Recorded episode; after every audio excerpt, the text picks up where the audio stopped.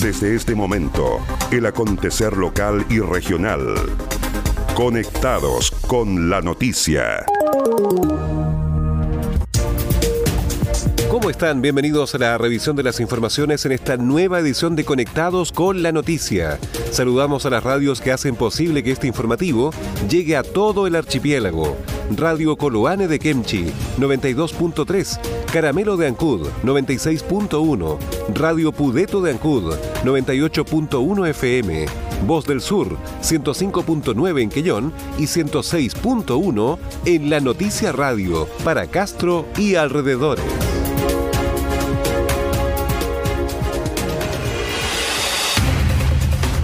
Las noticias también se leen en www.enlanoticia.cl.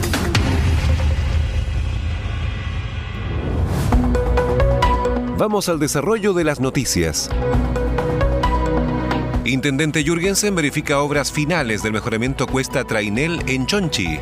Hasta el sector de Cuesta Trainel, en la ruta 5 Sur, en la comuna de Chonchi, se trasladó el intendente regional Harry Jürgensen junto al alcalde de la comuna Fernando Oyarzún para verificar el avance del 96% de las obras de mejoramiento de este importante sector vial para la isla de Chiloé, un lugar que lamentablemente hizo historia por tantos accidentes. Esta cuesta con estas curvas que tiene tan pronunciadas realmente quedó una obra como se esperaba, manifestó el intendente regional Harry Jürgensen. Teníamos ganas de visitar el lugar, un lugar que lamentablemente hizo historia por tantos accidentes. Esta cuesta con esas curvas que tiene tan pronunciadas, realmente quedó una obra como se esperaba, una obra de más de 5 mil millones de pesos. Y nos juntamos con el alcalde para, para ver esta obra, para recibirla en el fondo y también para conversar eh, tantas otras obras que también tiene la comuna de Chonchi. Es un agrado ver que este tipo de obras tan importantes que puede cambiar la historia de este lugar, porque la historia de este lugar lamentablemente se recuerda por trágicos accidentes. esperemos que ahora con esta obra eso se termine y que sea un camino seguro, una calle segura para todos los conductores que ocupan esta conectividad. Por su parte, el director de Vialidad del Ministerio de Obras Públicas, Región de los Lagos, Enzo de la Rosa, señaló que la cuesta Trainel era un punto crítico desde el punto de vista de la seguridad vial por muchos años. La cuesta Trainel era un, punto crítico desde el punto de vista de la seguridad vial por muchos, años, dada la alta tasa de accidentabilidad que había y lo peligroso de, de las pendientes un trabajo de ingeniería, ¿no es cierto?, de tal forma de mejorar eh, el estándar del sector. ¿A qué me refiero? Mejorar las pendientes, mejorar las curvas y cambiar, reemplazar el puente Trainel también por una estructura acorde con eh, la normativa actual. Para el alcalde de Chonchi, Fernando Oyarzún, es un sector que conozco muy de cerca y que fue muy conflictivo desde el punto de vista de los accidentes, lamentablemente teniendo muchas víctimas de por medio que lamentar. Un sector que conozco de muy de cerca, un sector que fue muy conflictivo desde un punto de vista de los accidentes, lamentablemente, teniendo muchas víctimas de por medio eh, que lamentar y esperamos que esta solución que se eh, llegó por parte del mejoramiento del sector trainer, Cuesta el Venado, pueda disminuir sustancialmente los riesgos de accidentes de tránsito. La obra vial que ya se encuentra operativa contó con una inversión de más de 5 mil millones de pesos, una longitud aproximada de 3,8 kilómetros y consideró la reposición de la carpeta, el mejoramiento de trazado y la implementación de terceras pistas en varios tramos.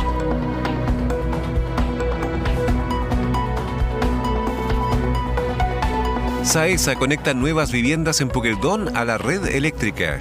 Las 70 casas de la nueva Villa Lemuy fueron conectadas recientemente a la red de distribución eléctrica, quedando con este servicio básico disponible desde la semana pasada. Así lo confirmó Javiera Fontecilla, jefa de servicio al cliente de Saesa en Chiloé. Para nosotros es un honor poder, en alguna medida, ser parte de este gran proyecto, llevando electricidad segura y confiable a estos 70 nuevos hogares. Es por esto que dispusimos los recursos rápidamente, quedando la semana pasada el 100% de las casas con su respectiva conexión al servicio eléctrico. De esta manera, pronto el sueño de la casa propia se podrá hacer realidad para las familias beneficiarias del programa de habitabilidad rural impulsado por el Ministerio de Vivienda y Urbanismo. Según destacó el alcalde de Puqueldón, Pedro Montesinos, este proyecto rural con características urbanas considera una inversión de 2.900 millones de pesos, que requirió previamente de un terreno, el proyecto y más tarde del comité. Primero para agradecer la factibilidad de, conexión de esta, villa de 70 viviendas, dejarlo con una electrificación es importante para nosotros, que ustedes tengan también esa capacidad técnica, ¿cierto? Y también eh, la capacidad de energía. La Villa Lemuy es uno de los 33 conjuntos habitacionales pilotos del país y el primero en la región que se construye de madera con arquitectura chilota, espacios interiores unificados, estufa leña y logia, además de áreas verdes, calles, veredas, luminarias y una multicancha.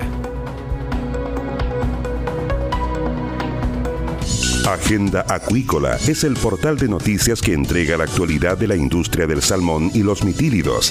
También las informaciones relacionadas con el medio ambiente y la economía de Chiloé y la región. Ingresa www.agendaacuícola.cl. Además, síguenos en Twitter, arroba Agenda Acuícola. Seguimos revisando el resumen informativo de la jornada.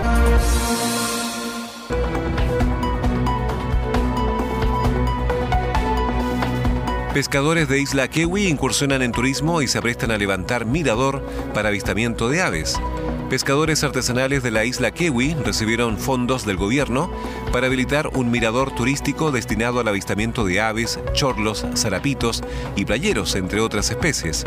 La estructura consiste en una pasarela de 30 metros de largo, considera una inversión de 23 millones de pesos, a través del gobierno regional de los lagos Gore e Indespa, organismo dependiente del Ministerio de Economía, Fomento y Turismo. La pasarela de un metro y medio de ancho ofrecerá un amplio y cómodo espacio para que los turistas observen aves, otros animales o la exuberante y variada flora de la zona. Por su diseño y características, el mirador es amigable con el medio ambiente, pues evitará que los visitantes puedan dañar involuntariamente la biodiversidad del lugar al recorrerlo sin una guía. Hace tres años comenzamos a trabajar en este proyecto turístico de puente para avistamiento de aves, dijo un dirigente del Sindicato de Pescadores de Isla Kewi, Manuel Lepicheo. Claro, esto básicamente va en, sí eh, al turismo.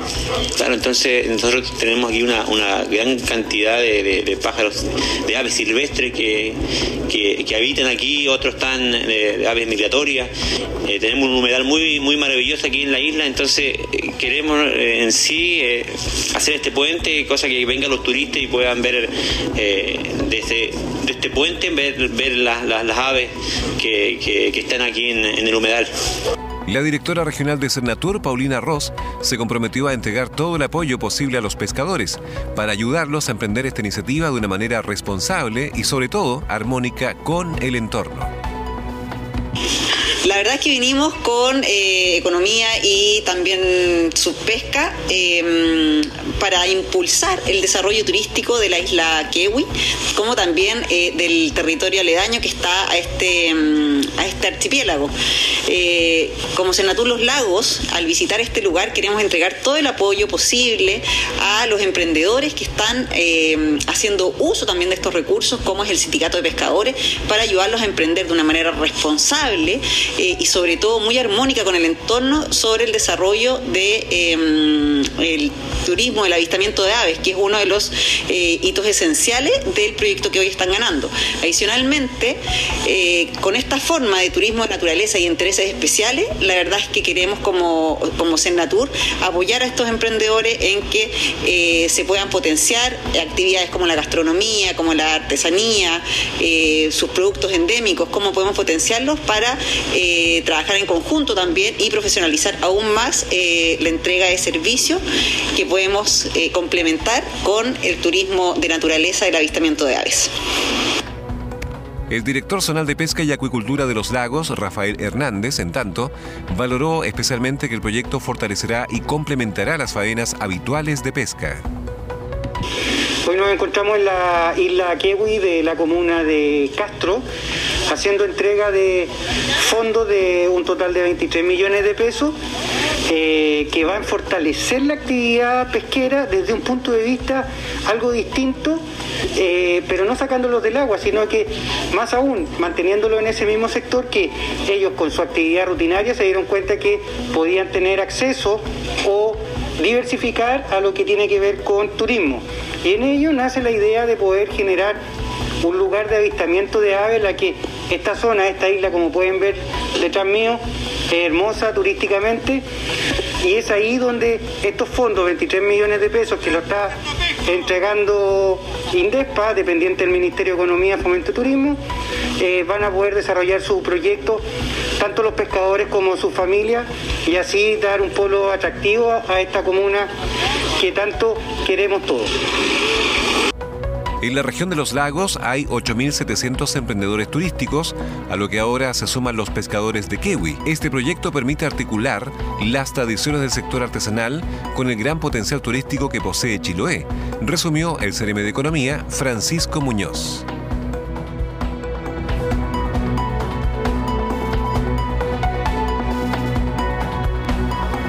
Advierten sobre riesgos de intoxicaciones por monóxido de carbono. Si bien el invierno está poco a poco en retirada, en nuestra zona es común en casi todas las épocas del uso de elementos de calefacción, donde el combustible es principalmente la leña, el carbón, el gas licuado o petróleo y sus derivados. Y cuando algo falla o se comete algún error por omisión, puede haber consecuencias para quienes están en esa habitación. Por ejemplo, hay riesgo cuando se utiliza leña o carbón para calefaccionar una sala y esta no es bien ventilada. También un calentador o estufa a gas con problemas puede estar filtrando este químico sin darnos cuenta. Y así puede producirse una intoxicación por monóxido de carbono que de acuerdo al tiempo de exposición puede ser letal para una persona o dejar secuelas graves. El envenenamiento del ser humano ocurre cuando se acumula el monóxido en el torrente sanguíneo. Si hay demasiada concentración en el aire, el organismo reemplaza el oxígeno que necesita en los glóbulos rojos por monóxido de carbono, que es invisible y no tiene olor ni color se produce la falta de oxígeno en los órganos, vital para su funcionamiento. En el último tiempo en el hospital ancuditano se han recibido unos cinco casos. De hecho, hace solo un par de semanas fueron atendidos dos adultos mayores y un joven intoxicados por inhalación de monóxido de carbono. El tratamiento se realiza en la unidad de medicina hiperbárica, desde donde el doctor Michel Cabrera explica más detalles. Sí, hemos visto con preocupación también que han llegado tres casos en un fin de semana, algo que no sucedía previamente, además de algunos dos casos anteriores en meses anteriores, en donde también vinieron pacientes intoxicados con monóxido de carbono, cuyo resultado fue eh, satisfactorio porque se le dio un tratamiento hiperbárico oportuno. Pero también las cocinas o estufas a gas, cuando están mal instaladas o presentan fallas por desgaste de material, pueden ser agentes del químico. Todo se complejiza si es hora de dormir y ningún integrante del hogar se percata que algo extraño está ocurriendo. Por eso es importante conocer los síntomas iniciales de una intoxicación. El principal es dolor de cabeza, apunta el doctor Cabrera, acompañado posteriormente de mareos, náuseas, debilidad e incluso vómitos. Cuando el panorama es más complejo, puede haber incluso confusión, deterioro del juicio, convulsiones y hasta pérdida de conciencia. Si no hay atención rápida o una persona sin compañía en un momento dado sufre intoxicación, el desenlace puede ser fatal las personas en nuestra comunidad utilizan el sistema de calefacción, sobre todo en estas temporadas tan heladas, y utilizan braseros. Estos braseros producen monóxido de carbono y por ende se nos intoxican, pudiendo llegar a un desenlace fatal. Teniendo en cuenta de eso, las personas no deben de utilizar braseros dentro de sus viviendas.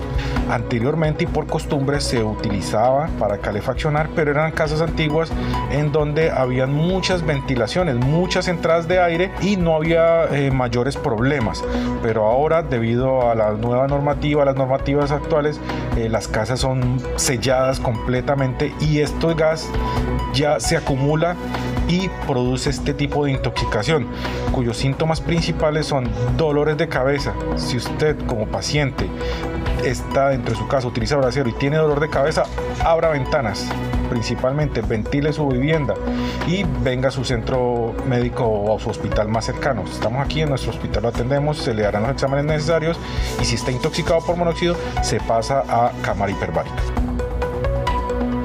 En la cámara hiperbárica se recuperan quienes han sufrido este tipo de envenenamiento con monóxido de carbono. Y hay un grupo de altísimo riesgo con otro tipo de consecuencias, las mujeres embarazadas. Por eso, las recomendaciones son evitar el uso de braseros, sobre todo en habitaciones cerradas, revisar periódicamente las instalaciones de estufas o combustiones lentas a leña, chimeneas y asimismo las conexiones y funcionamiento de calefons, calefactores o estufas a gas. También utilizar generadores de energía eléctrica en base a combustibles fósiles en lugares abiertos, entre otros artefactos no eléctricos que sirven para aportar calor.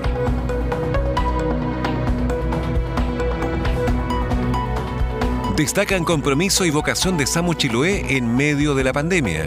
Siempre en primera línea, listos para realizar los rescates, se encuentran los funcionarios y funcionarias que se desempeñan en el Servicio de Atención Médico de Urgencia SAMU y al conmemorarse su día, el director del Servicio de Salud Chiloé, Eric Poblete, en nombre de la red asistencial, destacó el gran compromiso, vocación y profesionalismo de todos quienes desarrollan esta importante labor.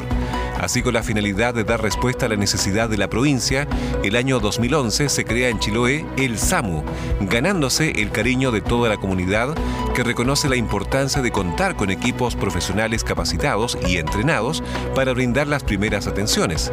Presentes las 24 horas del día, mediante sistemas de turno, desarrollan un rol fundamental en la atención prehospitalaria, acudiendo a los llamados de urgencia para realizar los rescates.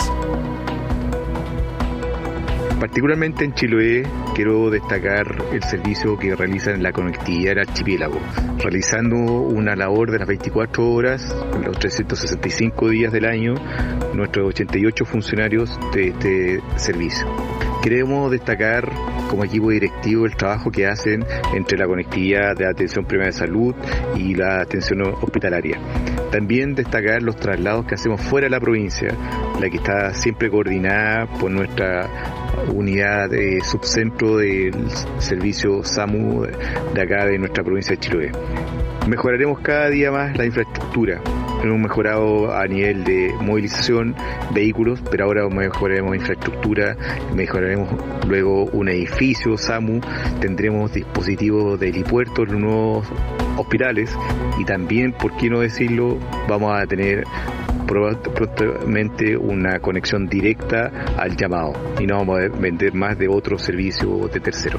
Por lo tanto, vamos a mejorar cada día la atención a nuestros usuarios de la provincia. En Chiloé son 88 los funcionarios desplegados en las tres bases, ubicadas en Ancud, Castro y Quellón.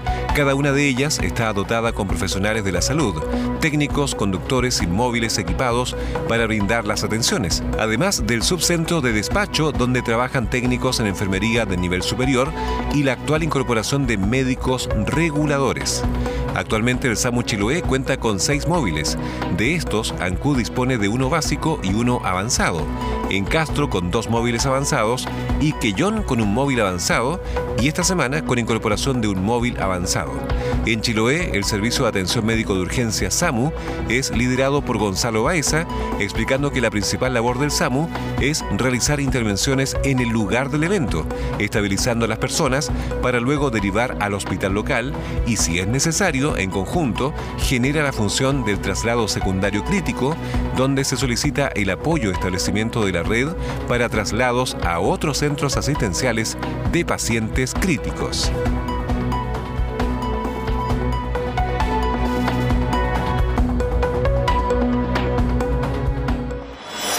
Estás en sintonía del espacio informativo líder de la provincia.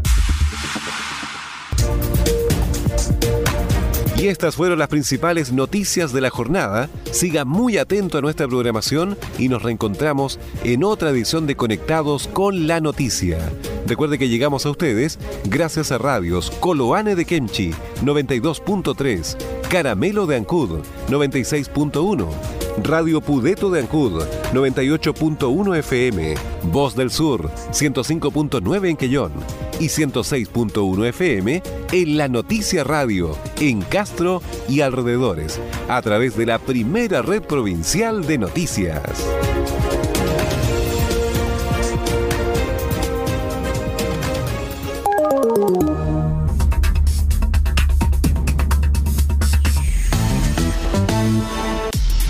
Más conectados y en todo momento.